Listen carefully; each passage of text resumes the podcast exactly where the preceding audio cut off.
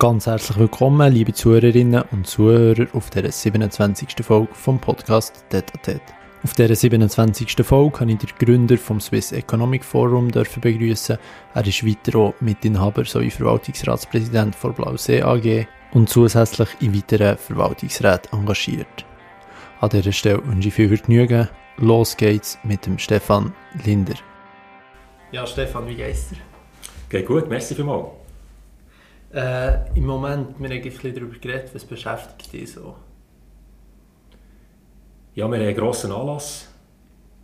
Der ist am 13. November, es ist ein grosses Gala-Dinner, es ist ein neues Projekt. Das heisst Initiative Schweiz. Und mit der Initiative Schweiz haben wir eigentlich die einmalige Herausforderung oder auch Aufgabe, dass wir von einem Unternehmer ein Legat bekommen von sehr viel Geld und sein Wunsch war sein Testament, dass das Geld wieder eingesetzt wird, damit die Schweiz auch noch in 20, 30 oder 50 Jahren erfolgreich ist. Seine Überlegung war, dass er dank der Schweizer, also das ist der Möbel Pfister, das ist der Pfister selber, der hat das aufgebaut über Jahre hinweg, sehr erfolgreich, ist das grösste Möbelhaus geworden, bevor Ikea kam. Mittlerweile ist es Nummer zwei, ist in der ganzen Schweiz präsent und er hat immer gesagt, die Schweizer haben mich sehr vermögend gemacht und ich werde das Geld, das ich verdient habe, wieder zurück investieren, damit auch die Jungen spannende Projekte haben, spannende Aufgaben haben, dass wir vielleicht Bildung, Innovation kann fördern können. Und wir haben eigentlich die schöne Aufgabe, dass wir Projekte unterstützen können, ohne dass wir als Investor auftreten müssen, sondern wir sagen, das ist eine super Sache, das ist eine coole Sache. Wir investieren in das Projekt Geld und du musst es auch nicht zurückzahlen. Wir haben auch keine Erwartung von einer Gegenleistung. Und ich sage, ich kenne den Markt recht gut, aber so ein Projekt in dieser Konstellation ist, glaube ich, ziemlich einmalig. Ich kenne kein zweites Projekt, das so eine Aufgabe hat, wo wirklich auch Geld da ist, für zu investieren, was der Schweiz in der Zukunft viel wird bringen Und der Claim, den wir haben, ist, der Schweiz verpflichtet. Das heisst, wir machen nur Projekte, die für die Schweiz sind. Wir investieren in Projekte, die in der Schweiz stattfinden, aber auch in Australien, in die ganze Welt. Was ist das Außergewöhnliche daran unter anderem, dass ihr eben mal etwas könnt machen könnt, wo ihr wirklich als wie eine Non-Profit-Organisation agieren könnt. Ja, das ist richtig. Es ist eine Non-Profit-Organisation. Wir haben oben dran eine Holdingstruktur. Dort wird das Geld verwaltet, dort macht man Firmenbeteiligungen, wir finanzieren Nachfolgeregelungen. finanzieren Und aus diesen Engagement kommt ja wieder Geld, das heisst, es gibt Dividenden und das Geld wird dann investiert in, in Schweizer Projekte von der Initiative Schweiz. Mhm. Und eben genau so ein Anlass ist nächsten Samstag. Die Lancierung. Bis jetzt haben wir vor allem ein neues Branding gemacht, wir haben ein Team rekrutiert, wir haben ein Konzept geschrieben und gesagt, wo wollen wir den Fokus setzen, wo wollen wir Schwerpunkte setzen. Wir haben verschiedene Brainstormings gemacht, wir haben Leute eingeladen ins Bundeshaus, haben dort zusammen mit Politikern, zusammen mit Wissenschaftlern, zusammen mit Leuten aus der Wirtschaft, aber auch mit jungen Start-up-Unternehmern, haben wir gesagt, was braucht es überhaupt in der Schweiz? Was fehlt? Wo könnte man einen Akzent setzen? Was wir nicht machen wollen, ist MeToo. Wir wollen nicht Sachen fördern, die schon hundert andere Stiftungen machen. Wir wollen nicht Sachen fördern, wo wir sagen, das ist nice to have, dass wir irgendein Projekt vorweisen können Ende Jahr, mhm. sondern wir wollen Sachen fördern und unterstützen, die so ein bisschen disruptiv sind, neu sind und Potenzial haben, aus dem heraus irgendetwas Grosses können zu gedeihen und zu gestalten. Wäre sicher auch spannend, weil ihr eben die Möglichkeit habt, könnt ihr das so ein bisschen wagen, Sachen anzugehen, was es bis jetzt noch nicht so gibt, mal etwas riskieren, etwas unterstützen, was vielleicht nicht so 0815 ist und dem nachgehen. An was denkt ihr im Moment vor allem? Wir haben ein Projekt, das wir machen, das ist im Bereich von Nachhaltigkeit, im Bereich von Ökologie. Es das ist zwar das, eigentlich sehr, sehr aktuell. Das ist sehr aktuell, aber äh, ich sage, wir reden darum, aber was konkret machen wir in der Wirtschaft? Dass es nicht einfach schöngeistig ist, sondern wirklich etwas ist, das Bestand hat. Und wir haben dort ein Projekt zusammen mit einer Firma aus Biel. Die haben gesagt, wir haben in der Schweiz sehr viel Wald. Der Wald wird nur zum Teil genutzt, das heisst, die Biomasse wächst um 2-3 Prozent. Und das Holz, das wir rausnehmen, das ist viel zu wenig, das ist mal ein Punkt. Und das, was wir rausnehmen, wird dann vor allem gebraucht zum Brennholz. Und die haben die Idee gehabt und gesagt, eigentlich könnte man aus diesem Holz einen Holzbecher machen im Takeaway-Bereich, der komplett kompostierbar ist. Das heisst, wir können einen Becher machen, der eben nicht ein Pappbecher ist oder nicht ein Styroporbecher, sei es für heißen Kaffee, sei es aber auch für Kaltgetränke. Und die haben es geschafft, dass die wirklich ein Produkt hergebracht haben, das preislich kann mithalten mit den Pappbecher aus China 100% aus der Schweiz, aus Schweizerwald, kurze Transportwege, komplett kompostierbar. Und da gibt es jetzt einen ersten Versuch mit Spectaculo, wo man jetzt gemacht hat, mit sehr gutem Erfolg. Und das ist eigentlich nur der Anfang der Geschichte. Sie sagen, wir können das Produkt hier weiterziehen, sei es für Salatbowls im Takeaway-Bereich, fort von Plastik, das heisst die ganze Substitution. Wie kommen wir weg von dieser ganzen Verpackung, die man irgendwo wegwirft, sei es ähm, ich sage im Takeaway, der stark wächst, weil ganz viele Leute uns über den Mittag mit einem Salat verpflegen. Du hast dann immer eine Verpackung, die dir immer ein bisschen wehtut, weil du mhm. schießt die dann fort, oder? Ja, oder in einer Schale. Oder, oder in der Schale. Und, und wenn du natürlich dann wüsstest, das ist Schweizer Holz, das hat keine Transportwege gehabt, das ist hier produziert worden in Biel, auch in der grossen Menge. Mhm. Und du kannst dann weitergehen, du kannst dann sagen, okay, jetzt starten wir mit Verpackung, mit, mit Cups, die nur ein Drittel der gleichen Footprint haben wie zum Beispiel ein Pappbecher aus China. Es hat nur ein Drittel, das gibt ja Umweltpunkte, das ist ein internationaler Maßstab. Und wir haben gesehen, Wasserverbrauch, Transportwege, alles was dazugehört, Energie, die du brauchst, bis so ein Becher produziert ist, ist man genau auf 30 Prozent der Ressourcen, die es braucht, wie ein Pappbecher aus China. Mit dem Vorteil, dass er zwar zwei oder drei Rappen teurer ist, als so ein Pappbecher, aber er ist 100% kompostierbar. Mhm. Was heißt sehr der heutige Zeitgeist eigentlich aufgreift? Das wird es aufgreifen, das heisst, auch die Leute, die bereit sind, also das macht es ja nicht aus, ob jetzt ein Kaffee äh, 4 Franken 20 oder 4,25 würde kosten, ja, wenn du als 5 mehr würdest zahlen, du hast ein anderes Gefühl und ein besseres Gewissen. Und die Ideen gehen natürlich viel weiter, wenn du auch siehst, was in der Schweiz, wenn du Setzlinge verkaufst, jeden Frühling, wenn du siehst, wie die verpackt sind, jedes einzelne Pflänzchen, das du kaufst, ist in einem, in einem Plastikbecher und das Becher wirfst du dann irgendwo weg. Es mhm. gibt einen riesen Abfall. Und ihre Idee und ihre Vision ist, wir tun die Pflänzchen alle in kompostierbare Holzbecher. Und du setzt es eigentlich direkt mit dem Holzbecher Ah, das kompostiert sich nicht direkt. Und irgendwie nach 5, 6 Monaten ja. ist es komplett aufgelöst, ist es wie ein Dünger, es gibt mhm. wie einen Holzdünger, was sich daraus gibt, komplett kompostierbar.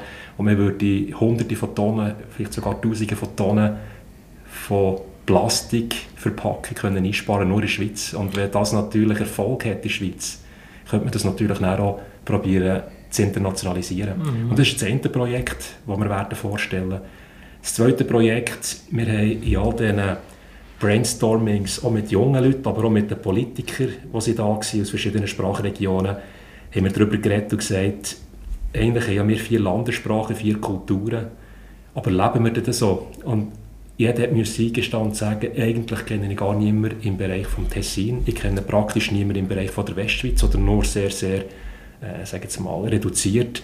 Aber eigentlich richtige Netzwerke zwischen den Sprachregionen, die gibt es in der Schweiz wie nicht. Und die Gefahr ist gross, dass die Sprachregionen sich ein bisschen auseinanderleben. Dass auf einmal irgendwo das, das Wir-Gefühl als Schweizer über die Sprachgrenze hinweg ein bisschen verloren geht. Das zweite Projekt, das wir machen, ist eine Initiative, dass wir Leute aus allen Sprachregionen vernetzen. Das heißt, wir werden Veranstaltungen machen, wo immer die verschiedenen Sprachregionen vertreten sind. Und wir sind, wir sind sogar noch eine Stufe weitergegangen und haben gesagt, wir haben sehr viele erfahrene Leute, ob die aus der Wirtschaft kommen, aus der Politik kommen, ob sie aus der Wissenschaft kommen. Dort rede ich von Leuten, die irgendwo zwischen 65 und 75 oder sogar 80 ein riesiges Wissen, viel Lebenserfahrung. Und das zweite Element in diesem Projekt ist, wie können wir den Transfer von der alten Generation auf die Jungen übertragen. Sei es mit Netzwerk, sei es mit Wissen, sei es mit Rat und Tat. Und in unserem Konzept, das wir machen, haben wir ganz klar drin, dass wir bei jedem Anlass ein Drittel alte, erfahrene Menschen haben aus der Schweiz, mhm. aus verschiedenen Branchen, wo mit zwei Drittel vom Teilnehmerfeld junge Leute sind zwischen 15 und 30. Und auch diesen Transfer probieren wir mit ganz gezielten Veranstaltungen, guten Themen aufzugreifen. Wir werden das auch dokumentieren, sei es über Social Media. Wir werden auch über das vielleicht sogar mal ein Band machen, ein Buch machen und sagen, was treibt die Jungen um? Was setzen sie Priorität für die nächsten Jahre? Ist es im Bereich von Technologie, ist es im Bereich von Nachhaltigkeit, ist es im Bereich von Entwicklung, politische System? Und das wollen wir herausfinden, mit diesen Leuten Dialog führen und das wieder zurückkoppeln zu den Entscheidungsträgern von heute. Mhm. Also es ist quasi eine Verknüpfung zwischen einer politischen Agenda mit unternehmerischen Handlungen, wenn ich das richtig verstehe. Ja, genau. Wir haben einfach gesagt, wir wollen nicht einen Think Tank machen, mhm. was es schon hunderte gibt, fast jedem Themenfeld, sondern wir haben gesagt, für uns muss jedes Projekt konkret sein. Mhm. Und dann Handlungen daraus Genau, absolut Handlungen sagen. Das Einzige, was uns vorwärts bringt, Das ist nicht schöne Konzept und Papier, sondern die auch in Tat umzusetzen und zu realisieren. Ja. Und das Zweite, was speziell ist, wir lancieren jetzt die Initiative Schweiz. Bis jetzt hat man von dieser nichts gehört und gelesen. Das werden wir ändern ab dem 13. November. Dann gehen wir auch public. Das Schöne ist, wir haben Leute eingeladen von Start-up-Unternehmern. Wir haben ganz junge Leute, die zum Beispiel bei Schweizer Jugend forscht Preise gewonnen haben. Wir haben Studenten eingeladen, die irgendeine sensationelle Arbeit geschrieben haben mhm. oder ein, ein Lizenziat gemacht mit einer herausragenden Note. Das heisst, wir haben wirklich von jung bis alt über vier Sprachregionen Leute eingeladen, ohne dass die Leute das Gefühl haben, die wollen mir etwas verkaufen. Man kann sich nicht bewerben, man kann sich auch nicht ein Ticket kaufen, sondern es ist alles auf Einladung. Und das Spezielle ist, der ganze Anlass ist ohne Sponsoren. Wir haben nie einen Sponsor, das ist unser Konzept. Das gibt es eigentlich schon nicht. Das gibt es praktisch nicht. Das heisst, meine frühere Tätigkeit, wenn wir eine, Idee hatten, wir gesagt, wir würden gerne eine Wirtschaftsplattform bauen, wir würden gerne ein Innovationsformat lancieren, ist immer die erste Frage wie können wir das finanzieren? Wie könnten wir das sicherstellen, dass zum Beispiel ein Sponsor sagt, das ist eine spannende Zielgruppe, wir können uns dort irgendwo ein bisschen profilieren bei unserer, bei unserer Klientel. Und da sind wir darum gegangen, wie können wir ein Sponsoring-Konzept machen. Aber die Sponsoren erwarten Gegenleistung. Mhm. Die wollen Auftritt, die wollen irgendwo Branding. Und was ganz speziell ist jetzt bei der Initiative Schweiz, die ist komplett sponsorenfrei. Mhm. Das heisst, diesen Leuten will niemand etwas verkaufen. Die Leute müssen nicht das Gefühl haben, dass sie irgendwo jetzt in einer, sag jetzt mal, in einer Gegenleistung etwas müssten zurückgeben müssen. Überhaupt nicht. Sondern die Leute sind nur eingeladen, weil sie aktiv jeden Tag daran arbeiten, die Schweiz erfolgreich zu behalten und erfolgreich zu machen. Mhm. Also das ist wie ein Merci an all die verschiedenen Schweizer, die sich dort einsetzen. Mhm. Und ihr, ihr ladet ihn ein und kürt eigentlich für das, was sie alltäglich machen? Das ist so und wir wollen so motivieren. Ich sage, wenn man auch Junge motivieren will, braucht es Vorbilder. Und darum haben wir den Preis Swiss ins Leben gerufen. Das heisst, wir tun jedes Jahr, es gibt nicht den ersten, zweiten, dritten Rang, es gibt keinen Preis für irgendwie Technologie oder für Nachhaltigkeit, sondern es gibt eine Person, eine Schweizer Persönlichkeit, die ausgezeichnet wird, für was sie gemacht hat für die Schweiz. Mhm. Und das ist, wie ich vorher im, im Prospekt habe gesehen der Peter Spuler das Jahr. Das ist der erste Preisträger, das ist richtig. Der Peter Spuler bekommt den Preis, weil er aus einem kleinen Unternehmen, aus einer Dorfschmiede mit 18 Mitarbeitern heute ein Unternehmen gebaut hat mit 13'000 Mitarbeitern und 3,8 Milliarden Umsatz.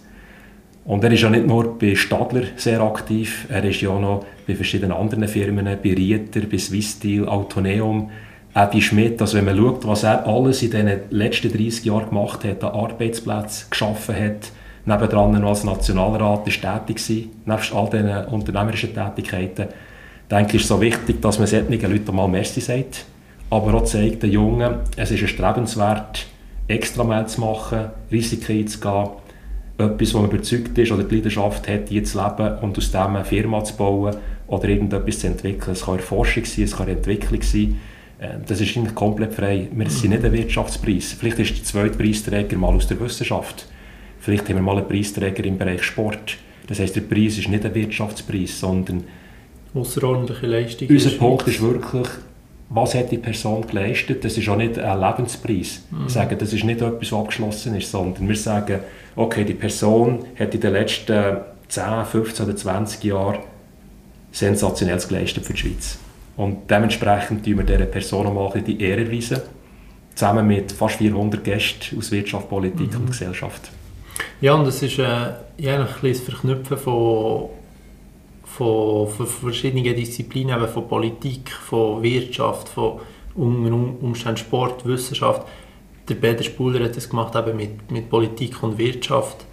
Wie, wie sehr zentral ist es für dich eigentlich, wenn wir bei diesem Thema sind, dass man, dass man die verschiedenen Bereiche verknüpft, also zum Beispiel Unternehmertum auf Basis von, von einer wissenschaftlichen Grundlage oder äh, politische Prozesse im wirtschaftlichen Alltag dort aufgreifen, wie auch immer, was auf der Agenda steht, vor Politik und dass man die ganzen Sachen verknüpft. Wie, wie zentral findest du das?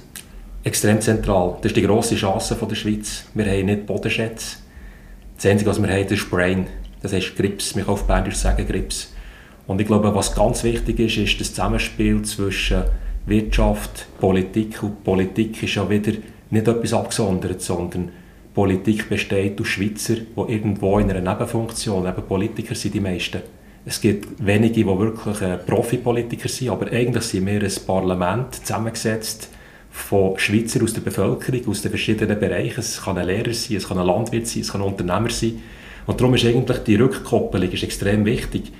Was wir aber gesehen haben, als wir 1999 das Swiss Economic Forum gegründet haben, haben wir gemerkt, dass die Verbindungen zwischen vor allem Wirtschaft und Politik zum Teil nicht so gut funktionieren. Mhm. Es gibt zwar Wirtschaftsverbände, die dann irgendwo halt eine Message für transportieren an die Politik, aber dass der Politiker oder der Nationalrat oder der Bundesrat direkt mit einem Unternehmer redet, mit einem KMU, das ist eigentlich fast nicht existent gewesen.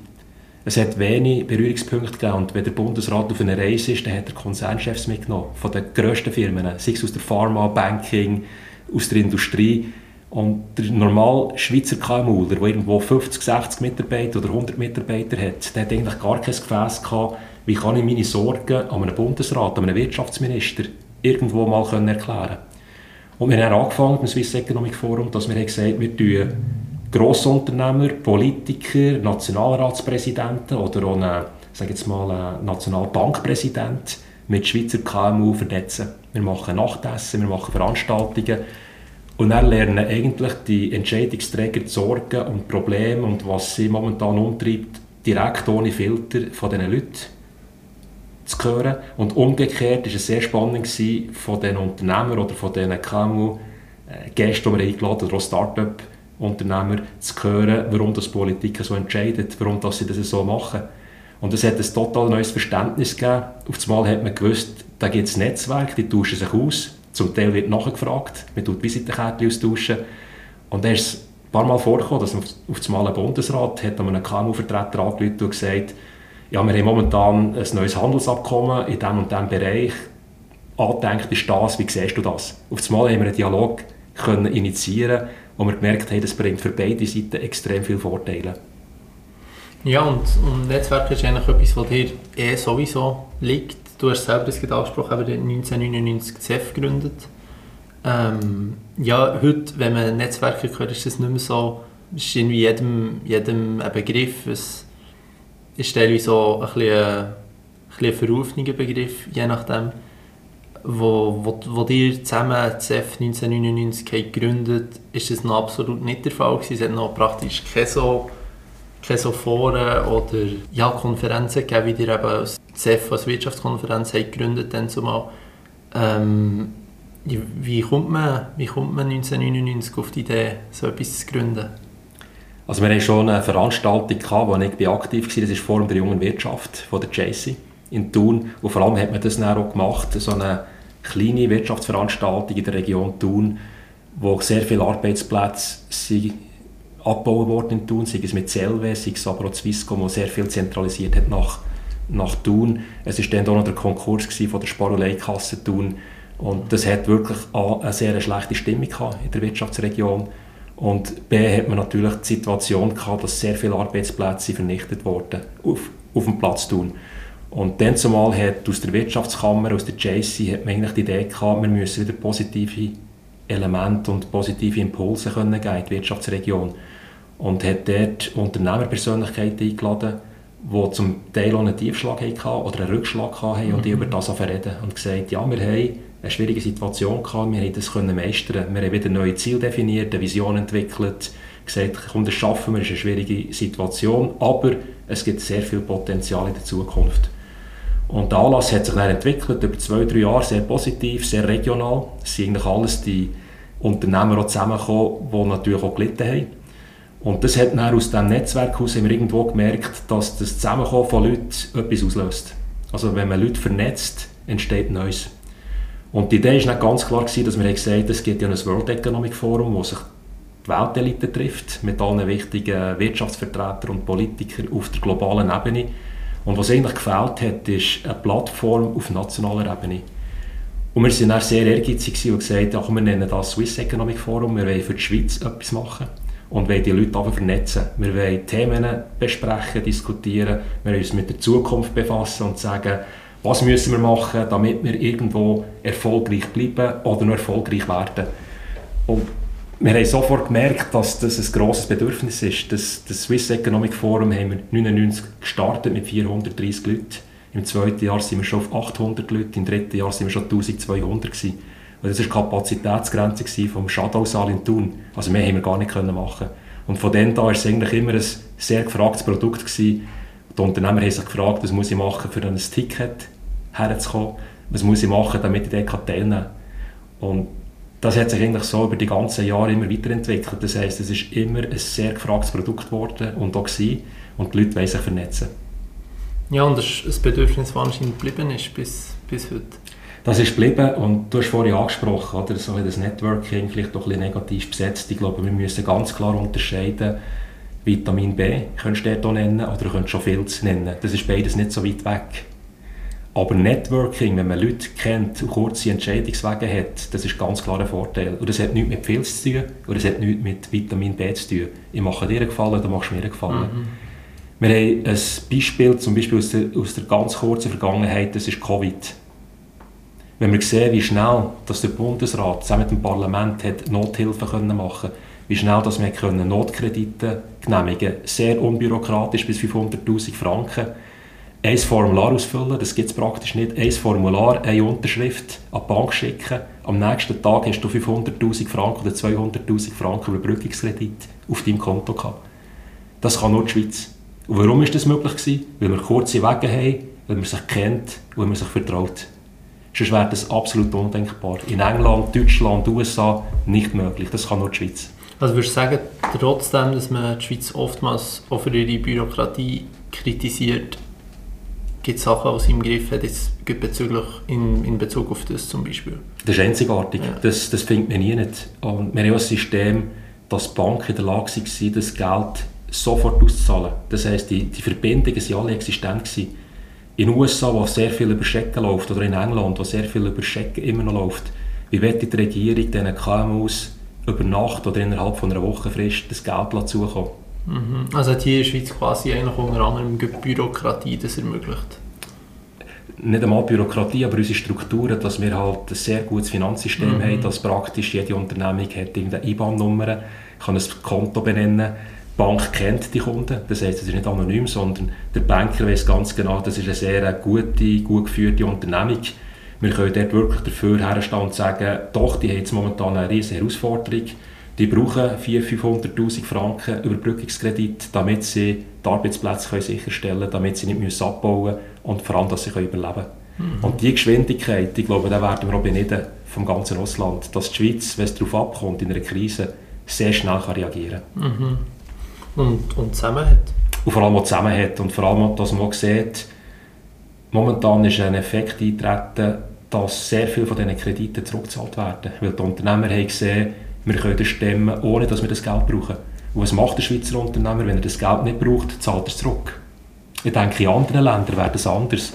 In anderen Ländern, wenn du eine Abstimmung hast über Steuererleichterung, die wir schon mehrfach hatten, würde, glaube ich, jede Unternehmung sagen, ja ganz klar, haben Steuererleichterung. Der Schweizer hat es abgelehnt und gesagt, nein, wir brauchen die Steuern, damit wir die Infrastruktur, damit wir unseren Staat können finanzieren mit genügend Mitteln.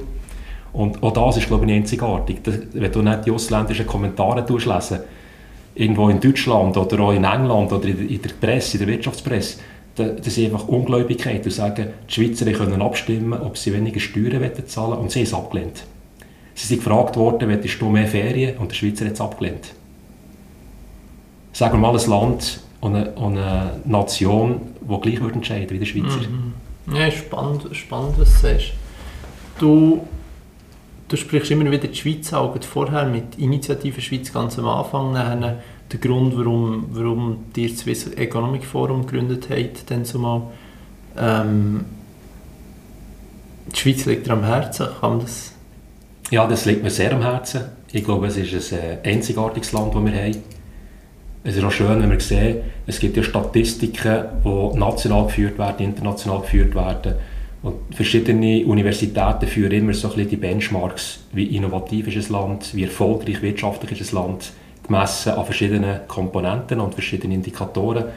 Und wenn man sieht, es gibt eine amerikanische Universität, die seit 150 Jahren sämtliche Länder analysiert, einfach mit den Wirtschaftsdaten. Und wenn man sieht, dass die Schweiz seit 150 Jahren das erfolgreichste Land ist wirtschaftlich von der Welt, seit 150 Jahren, klar, wir haben auch viel Glück gehabt. Wir sind nicht in einen Krieg verwickelt gewesen, wir haben keine Vulkanausbrüche, wir haben keine ganz, ganz grosse nationale Katastrophen wie Flut, die könnte kommen, Tsunamis, die könnten kommen. Das ist sicher ein grosses Glück. Aber die Schweiz hat sich über 150 Jahre im Bereich Wirtschaft immer auf dem Platz 1 behalten Im Bereich Innovation sind wir immer unter den Top 3 in den letzten neun Jahren oder sogar zehn Jahren in Serie auf dem Platz 1.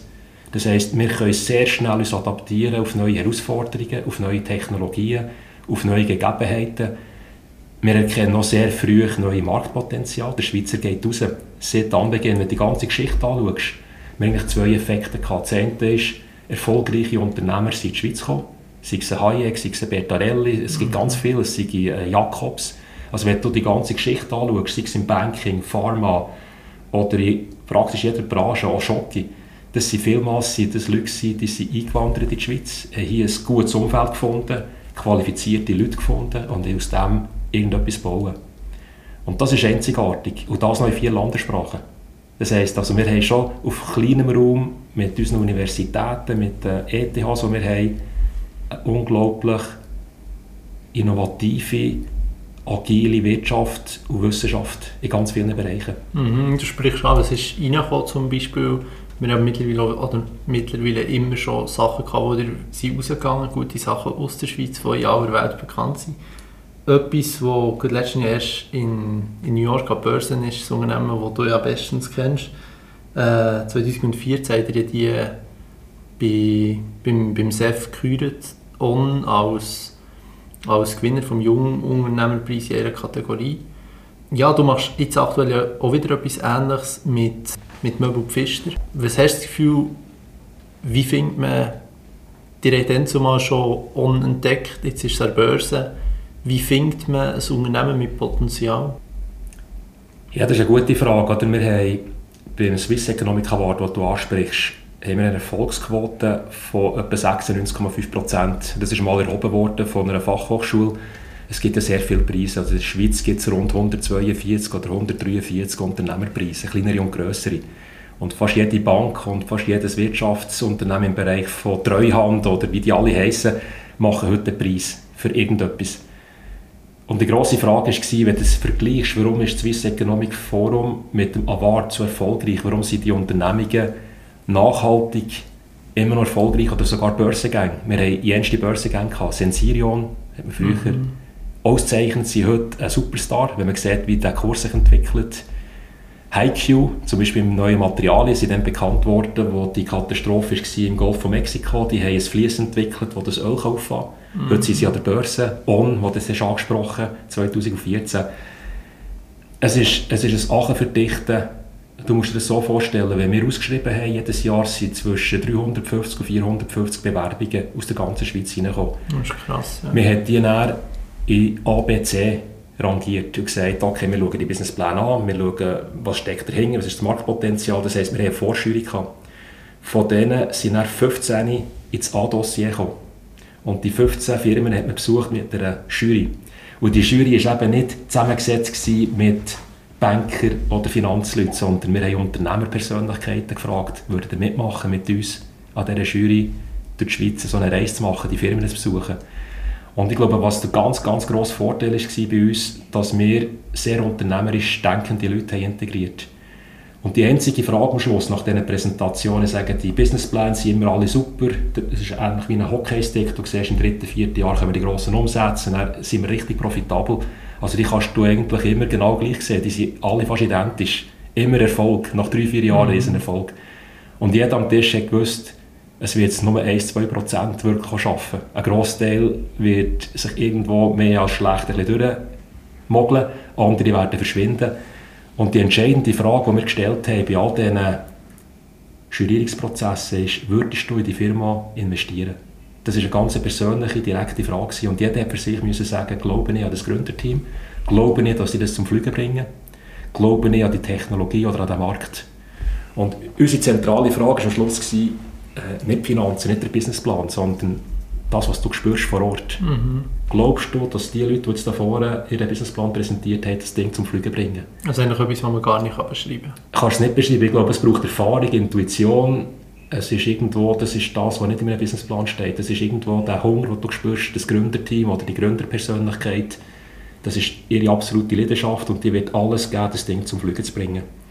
Und auch, jetzt, wenn du auch ansprichst, da haben wir ein Gründerteam gesehen, zumal, von drei Leuten, die sich super ergänzen extrem ehrgeizig gewesen, extrem gut strukturiert. Das heisst, die haben eigentlich schon dann, wo wir das angeschaut haben, jeden Prozess perfekt im Griff gehabt. Sei es Marketing, sei es Sourcing, globales Sourcing, wie sie Preise machen, wie sie Distributionskanäle aufbauen. Sehr früh, oder? Heute, heute siehst du eigentlich als Startup Think Global. Wenn mhm. du heute ein Startup gründest, dann kannst du nicht sagen, ja, jetzt tue ich mal zuerst in Stadt Thun starten und dann irgendwann gehe ich auf Bern und irgendwann gehe ich auf Zürich. Sondern wenn du heute startest, musst du eigentlich schon den Markt Europa oder weltweit irgendwo im Hinterkopf haben. Und wenn du das nicht hast von einem Gründerteam, sind sie zu wenig ehrgeizig. Und das spürst du im Gespräch, du spürst das in der Präsentation, das ist so das Nonverbale. Und am Schluss hast du das Gefühl, und jeder sagt, würde ich jetzt hier 10'000 oder 20'000 oder 30'000 Franken investieren mit dem Risiko, dass ich es verliere? Glaube ich daran oder glaube ich nicht daran? Und das war für uns der Schlüssel. Gewesen. Und das ist auch das, was uns komplett differenziert hat. Wir haben nicht gesagt, wir brauchen einen Buchhalter, der einen Businessplan kann lesen und Finanzen. Wir brauchen nicht irgendeinen Professor, der, der uns erklärt, ob die IT sicher ist oder ob das Biotech-Produkt, das sie vorhaben, ähm, wirklich einzigartig ist im Vergleich, mhm. was es schon gibt. Sondern am Schluss war es wirklich gewesen, so der unternehmerische Spirit.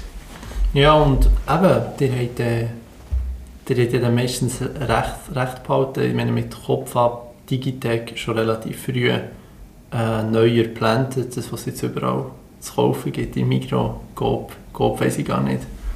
Ähm, das hat ja dann später auch der Philipp Gedul eine gute Idee gefunden. Ähm, ja, du machst noch ganz andere Sachen als das, was wir jetzt angesprochen haben. Zum Beispiel Thema Blausee erst noch vor rund gut einem Monat sein Konzert. Wie, wie hast du die in Erinnerung?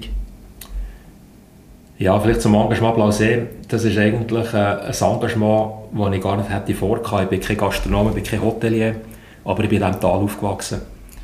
Und wo der Max Lienhardt, das war der Besitzer von diesem Blausee, der mit 72 realisiert hat, ich habe keine Nachfolge. Ich habe zwar einen sehr schönen Ort, mit einem wunderschönen See, mit einem kleinen Hotel, mit langer Tradition und einer Fischzucht. Wie kann ich die Nachfolge regeln? Ist am Schluss die Situation da gewesen, dass ein russischer Oligarch das gerne hätte gekauft und das als Privatresidenz hätte umbauen. Und er ist nicht zu mir gekommen, weil ich ihn kennt habe vom Swiss Economic Forum, er war ein langjähriger Gast am Swiss Economic Forum und er ist eigentlich zu mir gekommen und gesagt, hey Stefan, können wir es nicht schaffen, dass irgendwie der Blausee in Schweizer Hand bleibt? Dass ich nicht gezwungen bin, den Blausee in ausländische Hände müssen weiterzugeben. Und für mich war von Anfang an klar, gewesen, das darf nicht passieren. Das muss öffentlich zugänglich sein. Es ist ein wunderschöner See, tiefblau, hat über 125 Jahre Geschichte, ist die älteste Biofischzuchtanlage der Schweiz mit 78 Arbeitsplätzen in einem, in einem Tal, Randregion. Wir haben das muss unbedingt erhalten bleiben. Für mich war aber auch klar, gewesen, ich kann das nicht allein. Ich glaube, ganz wichtig ist auch, dass man sieht, was kann man, was kann man nicht. Und ich habe früher realisiert, es braucht weitere Finanzgeber, das ist zu gross für mich einzig, ich könnte das nicht stemmen und es braucht weitere Kompetenzen. Und ich habe eine Liste zusammengesetzt von möglichen Persönlichkeiten, die sagen, doch, das wäre etwas, wo ich mich engagieren könnte. Und mit dem anderen Leuten von Globetrotter haben wir einen absoluten Touristiker, der sein ganzes Leben im Tourismus verbracht hat. Mit einem Philipp Hildebrand, der ganz ein anderes Netzwerk hineinbringt, auch im Bereich von Finanzen, im Bereich von natürlich auch Wirtschaft, ein grosses Netzwerk hat, ein grosses Know-how hat, aber sehr verbunden ist mit der Schweiz. Und was uns alle auch verbindet, ist, wir sind alles Wasserratten. Wir sind alles Taucher seit Jahren. Wir gehen gerne ins Wasser. Wir sind fasziniert von, von der Schweiz, dass wir sagen, es ist eine unglaublich schöne Landschaft und Landschaften müssen wir unbedingt erhalten. Und damit haben wir eigentlich in ganz kurzer Zeit das Commitment gehabt von einem anderen Leuten, von einem Philipp Hildebrand, und gesagt, wir machen das zu dritt. Und wir machen es so, dass jeder 33,3 Prozent hat. Es gibt niemanden, der die Mehrheit hat, sondern wir machen das als Team. Und so sind wir eigentlich in eine Branche hineingekommen, wo wir alle gar kein Know-how haben. Und haben jetzt das eigentlich laufend in den letzten sieben Jahren weiterentwickeln. Vor einem Jahr, du hast es vorhin angesprochen, riesige Katerstimmung in der Schweiz, keine kulturellen Veranstaltungen. Und dann haben wir eigentlich spontan die Idee gehabt und gesagt, eigentlich müssten wir wieder etwas machen. Bands möchten wieder gerne mal Publikum sehen, Bands möchten wieder mal spielen und das Publikum würde auch gerne wieder mal einen Live-Act sehen. Und dann ist die Idee gekommen, wir könnten doch den Bühnenhuber fragen, ob er nicht Lust hätte, wieder mal ein Konzert zu spielen. Und nach langem Hin und Her und mit Bewilligungsverfahren und Anfragen bei, bei Gemeinde, Kanton, nationalen Behörden, BAG, haben wir am Schluss eine Bewilligung bekommen für 1000 Personen in vier Sektoren ein Konzert durchzuführen. Und ich gesagt, komm, wir probieren das. Es hat niemand etwas gemacht in der Schweiz und wir haben gefunden, komm, lass uns das probieren. Wir haben alle Auflagen können einhalten mit verschiedenen Zugängen, mit verschiedenen Verpflegungskonzepten, damit die Durchmischung nicht funktioniert oder eben nicht äh, stattfindet, wo wir nicht dürfen. Und das Erstaunliche war, wir haben die Konzerte ausgeschrieben, vier Stück. Nach 15 Minuten waren alle Tickets ausverkauft. Gewesen. Und wir haben ein Gesuch gestellt an Behörden und gesagt, könnten wir allenfalls so zwei weitere Konzerte machen, Zusatzkonzerte. Das ist bewilligt worden und so haben wir dann insgesamt sechs Konzerte können spielen mit Patent Ochsner. das war eigentlich der Start vom Blausee-Konzerte. Mhm. Also etwas Neues, was in der Krise entstanden ist, wo wirklich so Magic Moments entstanden sind, unglaublich super Stimmung, die Band hat mega Freude gehabt. Das war eigentlich Win-Win-Win. Genau, und läuft jetzt weiter? Läuft weiter. Wir haben dieses Jahr haben wir das auch wieder gemacht. Wir haben sieben Konzerte gemacht mit verschiedenen Schweizer Bands. International wäre es ja nicht möglich gewesen jetzt in mhm. diesem Sommer, Herbst, dass wir die internationale Gäste an Blausee bringen aber ich glaube, das Format, das eben nicht Größe zählt, sondern Qualität, dass wir sagen, komm, wir machen halt limitiert auf 1000 Leute. Aber die 1000 Leute, die haben ein einmaliges Erlebnis, die sind nachher der Band, super Stimmung, auch die ganze Szenerie mit, mit dem Park, mit dem See getroffen. Das ist einfach etwas, was den Leuten extrem gefällt. Und ich glaube, es ist nicht mehr die Masse, die heute zählt, sondern die Qualität von Veranstaltungen, die Qualität, wenn du etwas machen willst. Und dann bist du auch bereit, ein bisschen mehr zu zahlen oder dafür eine mhm. gewisse Exklusivität zu haben. Mhm. Das Blausee Schwimmen, gibt es das Jahr wieder? Das ist momentan ein grosses Thema. Wir haben eigentlich gesehen, wir führen es durch. Mhm. Jetzt hat es äh, offenbar grosse Ausbrüche gegeben im Tal. Wir haben sehr eine tiefe Impfquote. Ähm, das ist ein bisschen eine schwierige Situation. Ich sage, wie tiefer in die Täler rein, wie weniger Leute sind geimpft. Und jetzt hat es Ausbrüche gegeben, grosse Ausbrüche gegeben. Das heisst, die Behörden sind jetzt wieder am Verschärfen. Was von einer Woche ist gültig war, wir haben eigentlich gesagt, wir machen einen Anlass, es ist alles draussen, wo wir nicht 3G machen müssen mit der jetzigen Situation und dass das Spital Frutigen schon sehr gut gebucht ist mit, mit Fällen, haben wir einfach gesagt, wir kommen gar nicht darum herum, einen 3G-Anlass zu machen, weil in der Garderobe sind wir irgendwo wieder sehr eng aufeinander. Beim Anstehen für die Seine zu gehen, bist auch wieder ein bisschen nach beieinander. Und jetzt sind wir momentan wirklich nicht ganz sicher, können wir das mit ruhigem Gewissen durchführen oder müssen wir allenfalls ein weiteres Jahr verschieben. Was wir sicher nicht wetten, ist, dass wir irgendwie äh, Ansteckungen generieren oder einen Anlass machen, wo dann irgendwie ein Spreader-Event könnte werden. Mhm. Das wollen wir sicher nicht. Und was wir auch nicht wollen, ist, dass wir irgendwo etwas machen, wo nicht ganz, ich sage jetzt mal, hundertprozentig in Line ist mit, mit den Verfügungen vom, vom Bund BAG. Klar, ja. Ähm, etwas, wo man, wo man weniger in Kontakt mit anderen Leuten kommt, sind die, die neuen Baumhäuser, die ihr ja habt. Wie, wie sieht es mit denen aus? Ja, die sind im Bau. Das heisst, wenn alles gut läuft, werden wir die kurz vor Weihnachten können eröffnen Das ist wirklich ein einmaliges Projekt. Das ist nur möglich gewesen, dadurch, dass der äh, Max Lienhardt schon im 2012 alle die Bewilligungen, Zonenplanänderungen, Einzonung von dem Grundstück eigentlich schon können machen Mit der heute aktuell gültigen, sage jetzt mal, Rechtsprechung, Zonenplan und nach der Abstimmung vor allem auch auf eidgenössischer Ebene wie man muss Sorge haben was neu bauen wird in den verschiedenen Gebieten der Schweiz, wäre das eigentlich nicht mehr möglich. Und damit haben wir eigentlich noch ein Baulos gehabt, wo wir Baumhäuser drauf bauen können. Das ist wirklich umgeben von Tannen. Im einen Haus bist du etwa 6 oder 7 Meter über Boden, weil das ist so eine Kante, steht auf Stelzen und du bist eigentlich auf der Höhe der Eichhörnchen. Und wenn du raus schaust, ist eine riesige Glasfront. Du bist eigentlich wie in einem Baumhaus, schaust, was die Eichhörnchen momentan machen was sehr schön materialisiert mit Naturmaterialien aus der Region. Es hat äh, eine Dusche drin, es hat eine sehr schöne Toilette drin, es hat einen kleinen Schwedenhof, den du kannst einführen kannst. Und dann siehst du vor allem die Natur, die eigentlich praktisch nur noch Scheiben trennt. Und das ist wie einzigartig. Ich kenne kein, kein vergleichbares Projekt. Und es war für uns eine grosse Freude, gewesen, dass wir äh, das Projekt jetzt wirklich können realisieren. Das hat jetzt zwar noch weitere fast zwei Jahre gebraucht, bis wir alle Bewilligungen hatten. Der Prozess hat sich aber gelohnt und aktuell sind wir im Innenausbau. Die sind schon aufgerichtet. Der Elektriker, Sanitär ist schon fertig und jetzt momentan ist der Innenausbau im Gang. Sehr schön. Da, da bekommen wir richtig Lust, dort mal gehen, zu übernachten. Unbedingt, das, das ist wirklich ein einmaliges Erlebnis. Ja. Und das zu besuchen.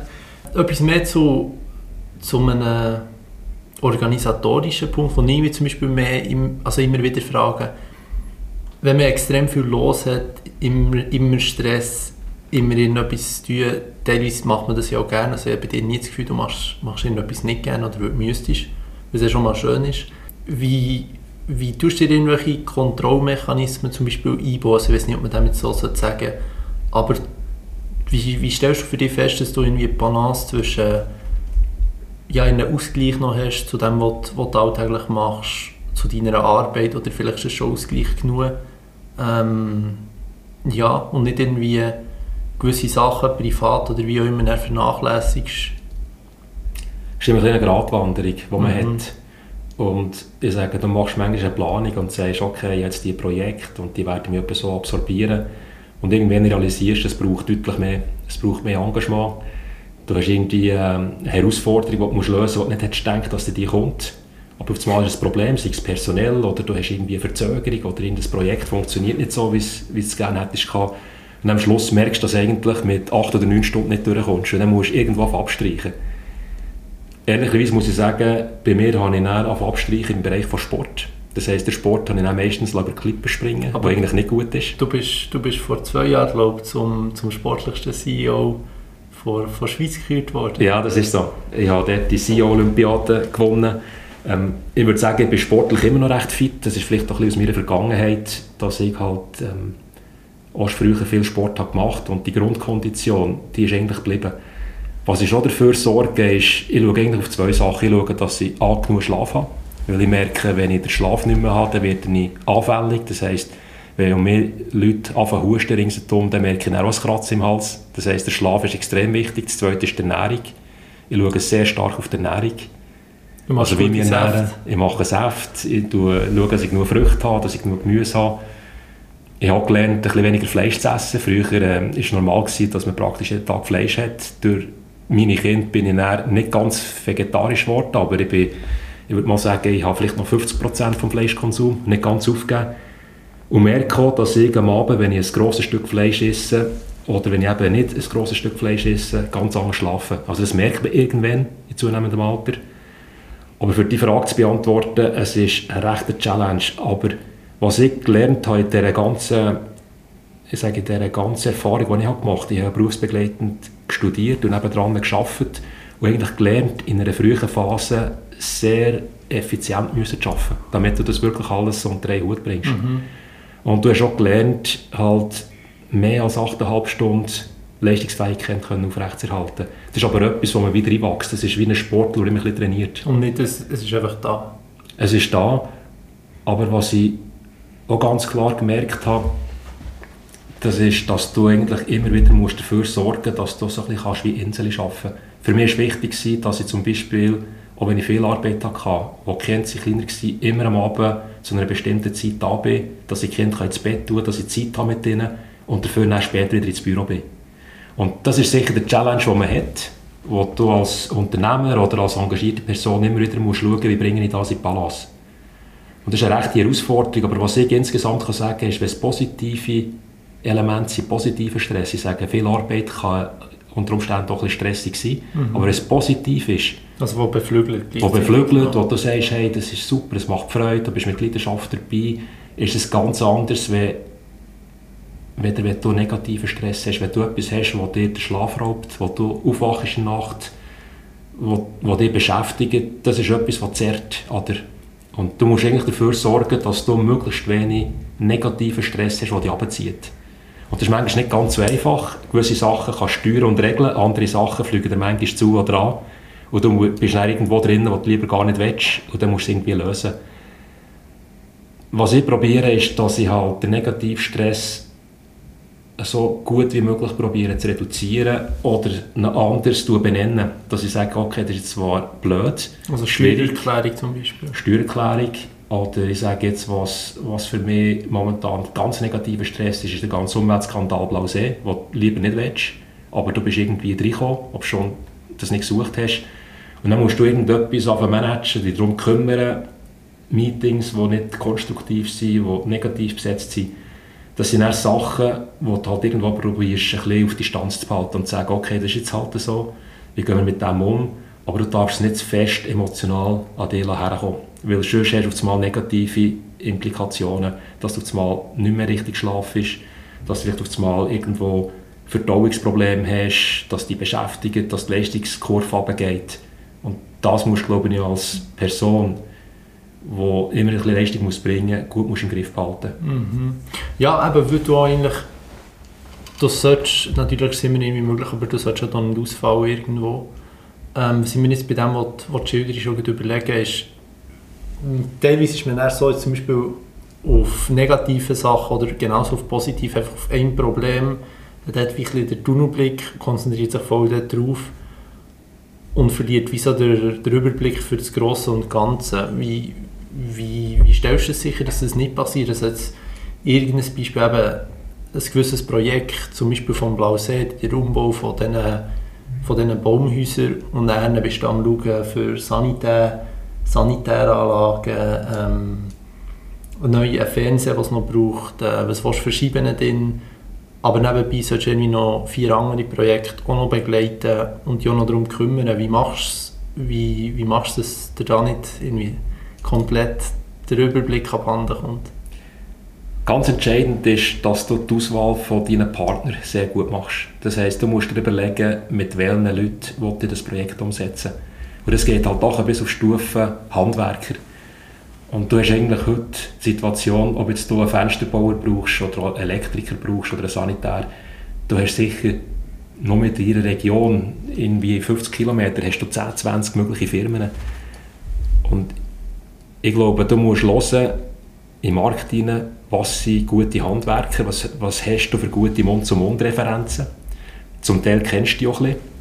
Und ich glaube, ganz entscheidend in einem Projekt ist die Zusammensetzung von Teams, wo du kannst Vertrauen schenken kannst, wo du dich darauf kannst verlassen kannst, wenn du ein Timing abmachst, wenn du irgendwie einen Preis abmachst, dass es eingehalten wird, dass du am Schluss nicht konfrontiert wirst mit 30% Mehrkosten, dass du halt das Vertrauensverhältnis kannst schaffen und sagen, ich brauche nicht für alles eine Offerte, ich will einfach von dir auf Handschlag, dass du A, super Qualität machst, dass du wirst Termine einhalten und wenn es ein Problem gibt, dass du mir früh anläutest. Und dann musst du Vertrauen schenken, wenn du das Team zusammen hast, dass die das so machen.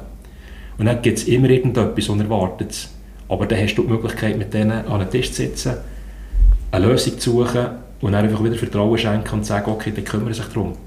Und dann kannst du so ein Projekt kannst du dann schon steuern, dass du sagst, okay, es braucht vielleicht jede Woche eine Stunde, zwei. Mit diesen Leuten schnell zu schauen, sind die Schnittstellen alle richtig, die Leute auch vernetzen. Ich glaube, es ist falsch, wenn du würdest sagen, ich bin jetzt der Projektleiter und ich mache jetzt das ganze Terminmanagement, sondern du die Handwerker vernetzen und meistens mache ich das so, dass sie alle, die dort mitarbeiten, einladen. Wir treffen uns alle miteinander, wir machen alle Du untereinander, wir tun uns die Visitenkarte oder die Handynummer untereinander weitergeben und sagen, okay, das Ziel ist, wir wollen den und den eröffnen. Jetzt haben wir drei oder vier Monate Zeit. Und wie können wir sicherstellen, dass jedes, jeder hat ja eine wichtige äh, Funktion, es ist wie eine Kette am Schluss, wenn einer versagt, dann ist das ganze Projekt nicht erfolgreich. Und die Handwerker die sich untereinander abstimmen. Komplett selber, das musst du gar nicht mehr machen. Du musst es initiieren, du musst schauen, dass die untereinander Kommunikationswege haben, einander kennen. Und dann läuft das. Mhm. In der Schweiz funktioniert das. Das wird vermutlich nicht überall gehen. Aber in der Schweiz, wo wir gute Handwerker haben, eine sehr gute duale Bildung, dass du sagst, wir haben perfekt ausgebildete Elektriker, wir haben gute Sanitäler und du hast auch nicht Hilfskräfte, die einfach genau nach Schema müssen, sondern wenn die an ein Problem kommen, schauen sie, wie kann ich das Problem lösen, und zwar eigenständig. Und für mich ist immer wichtig, das ist eigentlich auch die Frage, oder? wenn ich dann konfrontiert werde von einem Handwerker, dass er sagt, oh, ich habe ein Problem, jetzt, jetzt ist hier eine Leitung oder jetzt habe ich das nicht, dann frage ich ihn, wie würdest du das lösen, wenn es jetzt dies wäre. Dann sagt er, ich es so und so, und dann sage ich, okay, mach es so. Ich glaube, das ist der Punkt. Und wenn du dann halt vier, fünf, sechs Projekte parallel hast, ist ganz entscheidend, dass du jedem Projekt eine gute Selektion machst. Und ich bin absolut der Verfechter, dass ich sage, am Schluss, Differenzierung von Erfolg und Misserfolg ist immer das Team. Weil Technologie kannst du heute einkaufen. Gute Projekte kannst du auch finanzieren. Und wenn du siehst, schon noch mit der IT, früher, das war so unglaublich teuer gewesen, wenn du als Startup hast gesagt, jetzt brauche ich einen Server, ich brauche einen Speicherplatz, ich brauche leistungsfähige IT, das war fast unbezahlbar gewesen. Heute kannst du IT-Lösungen einkaufen, praktisch für ein Butterbrot. Sei es Speicherplatz, sei es Rechnerleistung. Mhm. Du musst es nicht mehr selber besitzen. Es ist alles Cloud-basiert. Und darum ich bin ich absolut der Verfechter, dass die einzige Komponente, die über Erfolg und Misserfolg heute entscheidet, ist, wer schafft es, die bestmöglichen Teams zusammenzusetzen, die sich ergänzen. Dass du sagst, wir haben jede wichtige Disziplin haben wir abdeckt, wir haben ein gutes Team zusammen, das harmoniert. Und das ist das, was heute Erfolg ausmacht. Also eigentlich das Team steht im Vordergrund, wie du schon vorher bei den, bei den Startups hast gesagt. Absolut, absolut. Weil wir haben genug Beispiele gesehen, die wir verfolgt haben, weißt, dass du ein Gründerteam hast und dann irgendwann kommt ein bisschen Erfolg und dann irgendwann merkst du, die haben untereinander eine Lampe, Krach, das Team geht auseinander und dann siehst du, das Gründerteam funktioniert nur in der Zusammensetzung, dass eben ein Gründerteam war, aber einzeln sind sie zu wenig schlagkräftig oder zu wenig stark für das selber zu machen. Das heisst, du hast verschiedene Komponenten. Das eine ist manchmal ist es ein Gründerteam, und dann fragst du dich, glaubst du, dass die drei zusammen die die nächsten zehn Jahre den Weg werden gehen? Oder manchmal ist es ein einzelner Unternehmer, Unternehmerin, und dann fragst du dich, ist sie genügend stark, für das zu machen? Weil du wirst immer in Probleme hineinkommen. Ich habe noch nie ein Startup gesehen, wo einfach alles so wunderbar durchläuft, wie, wie der Businessplan das vorgeht. Meistens braucht es mehr Geld, es geht deutlich länger und du kommst immer wieder neue Klippen, die du musst überwinden neue Hindernisse, wo du musst entweder drüber klettern oder links und rechts drüber kommen. Mhm, es ist ja bekannt dafür, dass er immer länger hat, ist ja der Elon Musk, der ja eigentlich auch immer länger hat. Ist mir jetzt so in gekommen, jetzt wo du das sagst. Ich glaube, das ist weniger zentral, solange man es eben irgendwelche Wege findet mit seinem Team, das man hat und am Schluss gleich ans Ziel kommt. Ähm, du, hast, du hast Erfolg angesprochen jetzt von einem Team, dass es erfolgreich wird. Mhm. Wenn etwas, was ich mich auch frage, jetzt, ich würde zum Beispiel dich als extrem erfolgreich bezeichnen, wenn man das so sagen wie das, das kommt immer darauf an, wie man es definiert. Definiert man das jetzt, ist jemand zufrieden, definiert man äh, das über Finanzen, definiert man das über Ansehen ähm, ja, in unserer Gesellschaft, das ist ja nochmal ganz etwas anderes. Äh, wie definierst du Erfolg? Also ich glaube, Erfolg für mich ist, wenn man persönlich sich ein Ziel setzt und das Ziel kann erreichen kann. Egal, was das jetzt zum Beispiel gibt.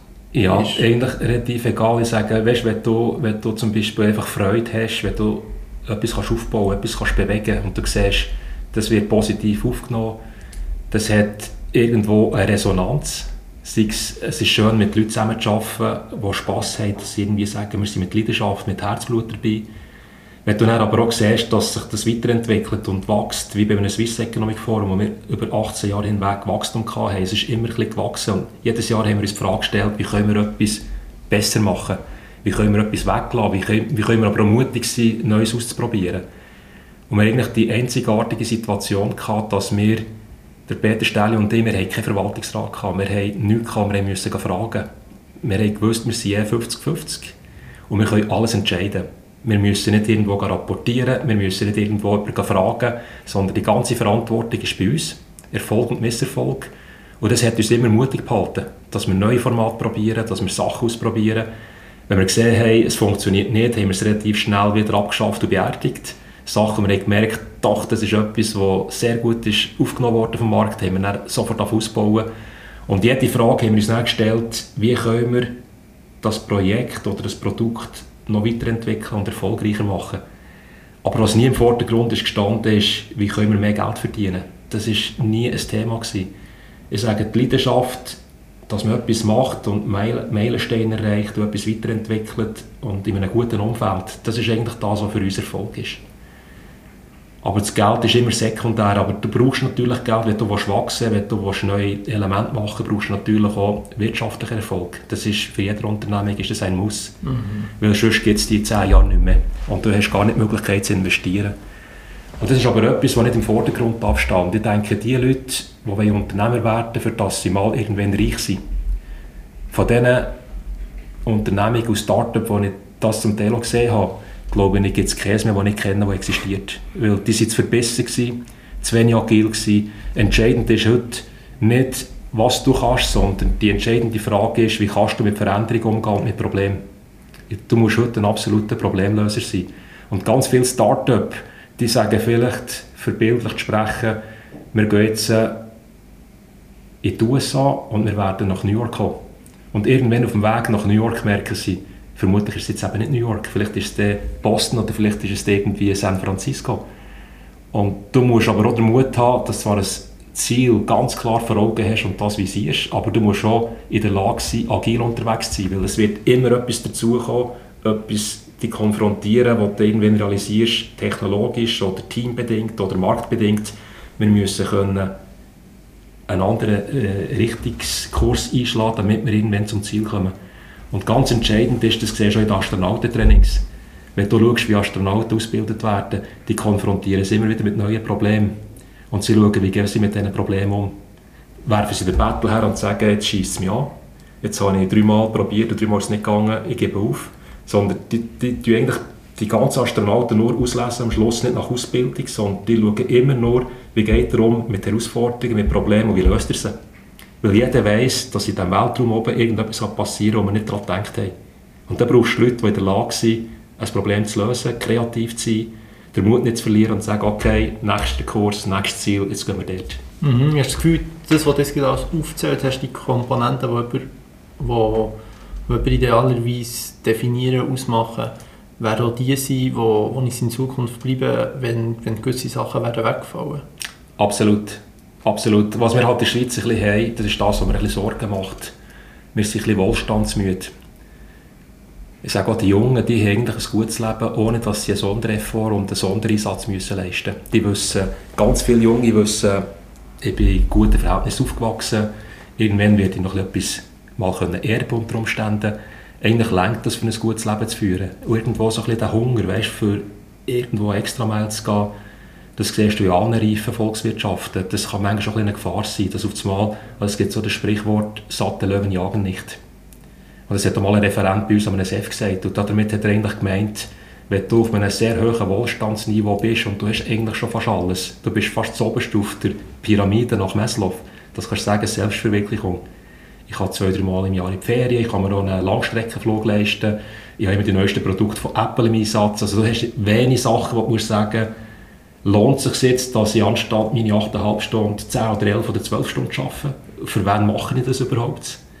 Und das ist eine grosse Gefahr, vor allem wenn du viel in Asien unterwegs bist und siehst den Hunger, sei es mhm. in Afrika, vor allem in den aufstrebenden Ländern Afrika, du siehst es in Südamerika, vor allem in den aufstrebenden Ländern in Süd Südamerika, oder insbesondere, was ich immer wieder sehe auf meiner Reise, ist in Asien.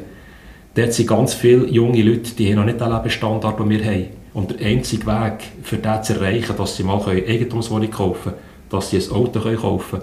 Und in Asien ist es noch so, Du wirst keine Frau finden, ohne dass du irgendwie etwas schon erreicht hast. Das heisst, die Eltern werden die Tochter, wenn du Unternehmer bist oder so, werden niemals eine Tochter dir geben, wenn du nicht kannst sagen, ich habe schon einen gewissen wirtschaftlichen Erfolg. Das heisst, du bist eigentlich ab, ab jugendlich in Asien bist du konfrontiert mit unglaublichem Effort, etwas zu erreichen ja. und das geht nur mit Leistung. Und hier werden wir auf, auf Stufe Selbstverwirklichung geboren. Quasi. Das ist so, das ist eigentlich auch eine, grosse Gefahr. Also das heisst, wenn das in der Breite irgendwann mal so ein bisschen wird grassieren, dass man, dass man die Leistungsbereitschaft nicht mehr hat von den jungen Leuten. Ich sage, weißt, wenn du schaust, Demografie bei uns, wir werden jetzt eine riesige Pensionierungswelle haben, einfach rein aus der Babyboomer-Branche mhm. raus. Wir werden schon jetzt, wenn du jetzt gestern hast gehört, die neuesten Zahlen vom Bundesamt für Statistik, 250'000 offene Stellen, die nicht besetzt werden in der Schweiz. Das ist erst der Anfang. Wir sind erst am Anfang von dieser Situation. Wir werden sehen, dass wir ganz viele Stellen gar nicht mehr besetzen können, weil einfach die jungen Leute nicht da sind. Es gibt die gar nicht. Und zum Teil haben wir noch die Situation, vor allem in der IT, wir finden die Leute gar nicht, weil sie nicht ausgebildet sind. Wir haben vielleicht in den letzten 20 Jahren auch ein die falschen Berufe ausgebildet. Vor allem in der IT, ich sehe das in verschiedenen Projekten, wo ich engagiert bin, Digitalisierung von Zermatt. Das grösste Problem, das wir haben, ist, wie finden wir Leute, die eine gute Ausbildung mitbringen, sei es im Bereich von Data Analytik, sei es im Bereich von Programmieren, sei es im Bereich von User Interface. Und wenn ich die Teams heute anschaue, dann haben wir 70% ausländische Experten mhm. und vielleicht mal 30% Schweizer. Ja, ja hast, hast das Gefühl, auf der Stufe von, von Selbstverwirklichung, Wirk, Wirklichung, wenn ich sie noch aussprechen kann, äh, ist äh, der extra Effort zum Beispiel zu leisten auch wieder ein, ein anderer Aspekt davor. Ja, vielleicht schon. Weißt, ich sage, es muss ja nicht jede Person Unternehmer werden. Das ist, äh, das ist nicht nötig, aber ich denke, auf 100 Junge sollten etwa 5 bis 6 den Anspruch haben, dass sie sagen, ich bringe den nötigen Mut, den nötigen Durchhaltewillen, die nötige Risikobereitschaft mit und wage es, irgendwie in einem Bereich etwas Neues zu machen. Mhm. Und wirklich das mit jeder Konsequenz. Sie sagen, es ist wie ein Spitzensportler. Du musst auf ganz viel verzichten, weil es längt nicht für alles. Sie sagen, die Zeit ist begrenzt und es wird halt nicht möglich sein, dass du mit einem Teilzeitpensum kannst eine Firma aufbauen kannst, die irgendwo erfolgreich ist und wächst. Das wird nicht funktionieren. Und bis jetzt, ich kann jetzt wirklich sagen, über 25, 30 Jahre, wo ich zurückblicken kann, ich habe noch nie jemanden gelernt kennen, der mit, sage, auf dem Sofa etwas können bewegen konnte. Es waren alles Leute, die extrem leistungsbereit waren, viel haben gearbeitet, aber immer wieder sind bereit, Risiken einzugehen. Und das ist vielleicht der zweite Effekt, der mir auch ein bisschen Sorgen macht. Weißt, wenn du jung bist und du hast vielleicht 10'000 Franken, dann bist du bereit, all in reinzugeben, dein ganze Sparte reinzugeben für dein Start-up.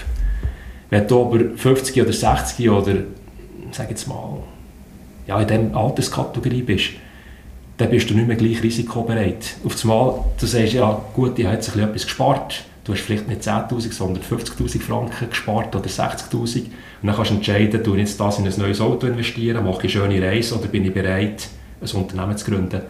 Und was ich einfach merke, ist, dass die Risikobereitschaft nicht mehr gleich da ist, wenn du auf der Basis bist, ich habe schon etwas und du bist nicht mehr gleich risikobereit. Aber das braucht es unternehmerisch. Ich glaube, wenn du nicht bereit bist, Risiken einzugehen und am Schluss ist es wirklich all in. Du musst auch noch deine Freunde und deine Familie zum Teil fragen, könntet ihr mir ein bisschen helfen? Also das ist das Family and Friends, was am Anfang in der Finanzierung ganz wichtig ist. Und wenn das auf einmal ein bisschen verloren geht, dass wir sagen, reife Volkswirtschaften, die schon sehr erfolgreich sind und auch ein bisschen Vermögen können aufbauen können, sind nicht mehr gleich risikobereit. Im Gegensatz, was in Asien passiert. Die machen all in. Und zwar konsequent. Und jeden Franken, den sie haben, sind sie bereit zu investieren. Und sie sind bereit, nach acht oder neun Stunden zu arbeiten, noch zwei oder drei Stunden in Englischunterricht zu gehen und vielleicht noch einen Informatikkurs zu belegen am Abend. Und ihre vier Abend in Asien, das ist vielleicht nicht am Abend um sechs, das ist vielleicht am Abend um zehn oder um halb elf. Und das ist das, was ich sehe im Ausland.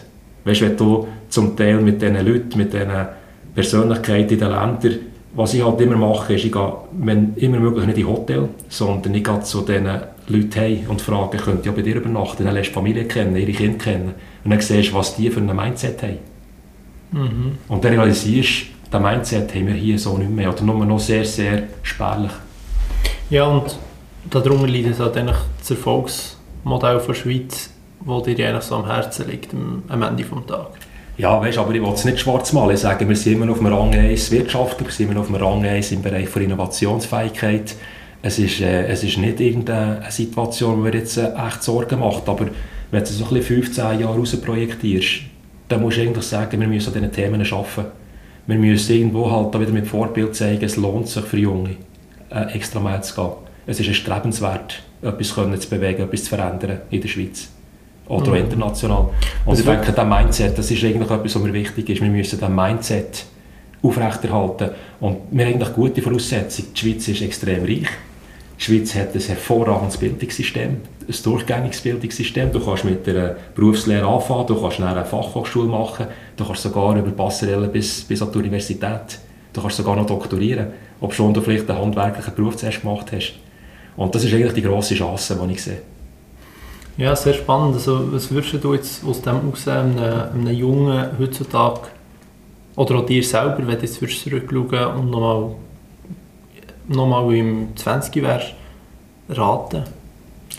Also es gibt eigentlich zwei Sachen. Ich weiß ich weiss noch gut, als ich, ich habe Gewerbeschule gemacht, Automechaniker gelernt, vier Jahre. Und mir hat der Gewerbschullehrer gesagt, wo wir im, im Bereich Wirtschaft geredet haben und ich einfach gemerkt, ich komme gar nicht raus, wie das Ganze richtig so funktioniert und wie das zusammenhängt.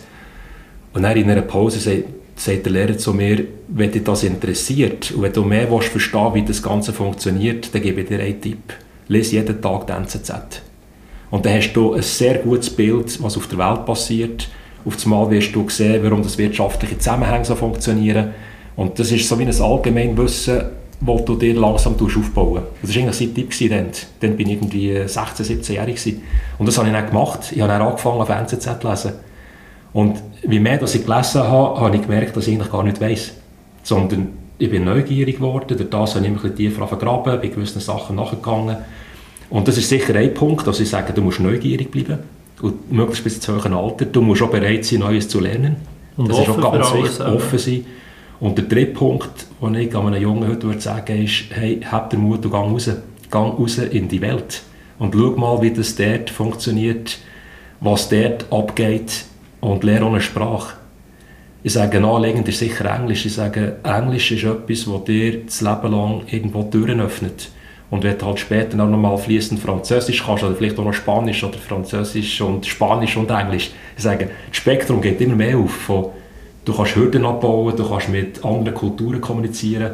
Ich sage, die Offenheit, eine Sprache lernen, schauen, wie es draussen läuft, weil ich sage, aus der Schweiz raus, das ist einfach nicht der Maßstab. Ich sage, wenn du links und rechts schaust, unsere Infrastruktur, unser öffentlicher Verkehr, den wir haben, unser politisches System, das ist einfach nicht der Standard. Und wenn du dann rausgehst, ich sage jetzt nicht nach Deutschland oder Österreich, ich meine, geh in die USA, geh nach Asien, geh mal nach Südamerika oder Afrika und dann hast du ganz einen anderen Eindruck. Du lernst die Schweiz noch viel mehr schätzen. Du siehst, was wir hier eigentlich alles haben, was gut funktioniert. Und du siehst dann auch, durch die Reise, die du machst, oder durch den Austausch mit anderen Kulturen, dass wir vielleicht nicht in allen Bereichen so gut sind, wie wir immer meinen. Und das ist, glaube ich, ein wichtiger Learning-Effekt und das hat auch wieder mit dem Mindset am Schluss zu tun. Mhm. Ja, das ist eine sehr spannende Ausführung. Du bist bekannt für, dafür, visionär zu sein. Wenn du in die Zukunft schaust, wo siehst was will ich zuerst einholen? Man hat es schon ein bisschen durch deine Erzählung gehört aber wenn ich zuerst das Klima einholen oder denkst du an der Digitalisierung? Ja, ich glaube, die Digitalisierung haben wir recht gut im Griff. Der, der Covid-Vorfall, den wir jetzt in den letzten zwei Jahren, war wie ein Wake-up-Call.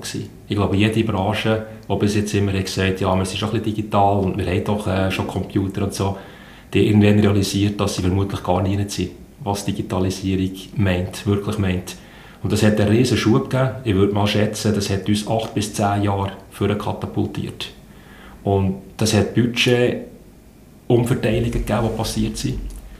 Ob es das im Gesundheitswesen ist oder ob das in den Firmen ist oder in der Verwaltung, alle haben realisiert, dass wir Defizite haben. Und das hat etwas ausgelöst, was mir eigentlich sehr, sehr positiv stimmt. Von dem werden wir in den nächsten fünf bis zehn Jahren extrem profitieren. Im Bereich in der Schweiz? Äh, nicht nur in der Schweiz, ich glaube auch international, aber insbesondere in der Schweiz, weil wir haben das schon ein bisschen verschlafen. Ich sage, der ganze Bereich IT-Digitalisierung ist in Europa generell bisschen verschlafen worden. Wenn du siehst, die weltweit grössten Firmen im Bereich von IT, also ich meine jetzt Tech-Firmen, das ist SAP, das deutsche Unternehmen, ist auf Rang 36. Das ist das erste Unternehmen. Und vorher, von Rang 1 bis 35, ist entweder amerikanisch oder chinesisch. Und da musst du sagen, Europa hat irgendetwas verpasst in den letzten fünf bis zehn Jahren. Und irgendwo sind wir zum Anwender degradiert worden. Wir haben Plattformen nicht, wir haben nicht die ganz guten, grossen Tools und die Softwarefirmen, die heute extrem abheben. Das haben wir alles verschlafen. Und kein einziges Startup in diesem Bereich eigentlich, oder wo erfolgreich? Praktisch kein Startup, ja. praktisch kein. Und das führt mich eigentlich zum zweiten Punkt, Klima dort ist halt das Problem, dass das etwas ist, wo du musst lang können gegen vorne denken und antizipieren. Und der Mensch ist nicht gemacht, sich die Zukunft vorzustellen. Der weiß, es ist wichtig, aber er ist nicht bereit, Abstriche zu machen. Und wenn wir das verändern wollen, dann muss jeder einzelne Bürger Abstriche machen.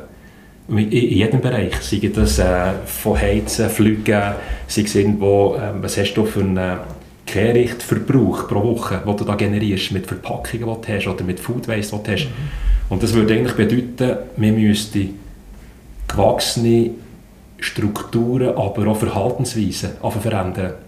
Und das ist etwas, was Menschen nicht so liegt.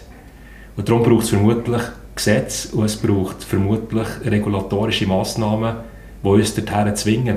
Weil freiwillig, du kannst das zwar schon sagen, du kannst in einer Klimakonferenz sagen, doch, wir machen Zero, Zero Emission bis ins Jahr 2050. Wir stellen die ganze Flotte um von sage jetzt mal, fossile Brennstoffe auf elektrisch. Aber hinten dran die Antwort, woher kommt der Strom? Das kann mhm. niemand beantworten. Yeah. Und wie können wir die Netze bauen? Oder was müsste jetzt jeder Einzelne dazu beitragen, dass wir das erreichen? Und das wird, das wird auch eine riesige Challenge sein. Und darum glaube ich, es wird nur gehen mit verbindlichen Gesetzen, Anreizsystemen und das in eine gute Kombination bringen. Und vor allem immer wieder den Konsumenten zeigen, es ist urgent, wir müssen etwas machen. Wir können nicht so weiterfahren, wie wir in den letzten 20, 30, 40 Jahren unterwegs waren. Ich glaube, das ist ein, ein gutes Schlusswort oder vielleicht noch ganz zum Schluss.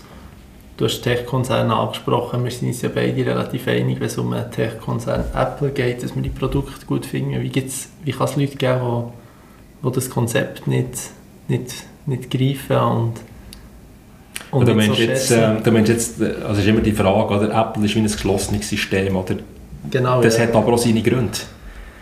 Ich habe bis 2001 habe ich Windows gebraucht. Und wenn ich sehe... Dann hast du es gesehen. Die Probleme, die ich immer hatte mit Updates, wenn ich den Computer gestartet habe, bis ich arbeiten konnte, dann konnte ich einen Kaffeeautomat einen Kaffee rauslassen. Dann hat er dann alles glatt und bereit gewesen, für das ich arbeiten konnte. Und irgendwann habe ich mal gesehen, wie ein Mac-User, vor allem bei unserer Druckerei, wo wir zusammen gearbeitet haben, der tut einfach den Deckel auf. Eine Sekunde später ist der schon mit allen Programmen online. Und als er mir gesagt hat, er hätte noch nie ein Virus gehabt, hat mir das sehr überzeugt und gesagt, vielleicht hat das eben schon einen Grund, dass es ein geschlossenes System ist dass die Sachen optimal voneinander abgestimmt sind, dass es eben nicht Einfallslücken hat für Viren. Und ich, ich habe bis, ja, ich sagen, 20 Jahre Apple-User, ich habe noch nie ein Virus gehabt, ich habe noch nie irgendeinen Virusscanner auf meinem Gerät gehabt. Und die Notebooks, die ich mir kaufe, oder MacBooks, die habe ich immer fünf oder sechs Jahre und gebe die weiter und die sehen aus wie neu. Und das Produkt kannst du noch weitere fünf bis zehn Jahre brauchen. Und zeig mir mal ein äh, Windows-Laptop nach drei Jahren, das ist ein Stück Plastik, das niemand mehr will.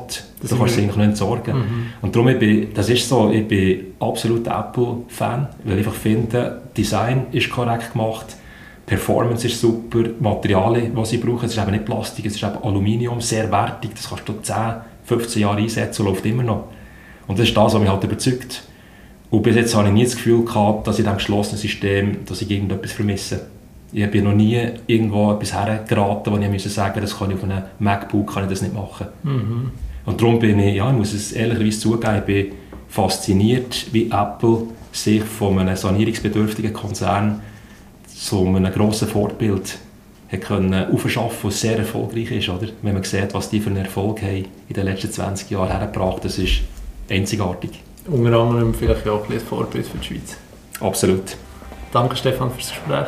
Sehr gerne geschehen.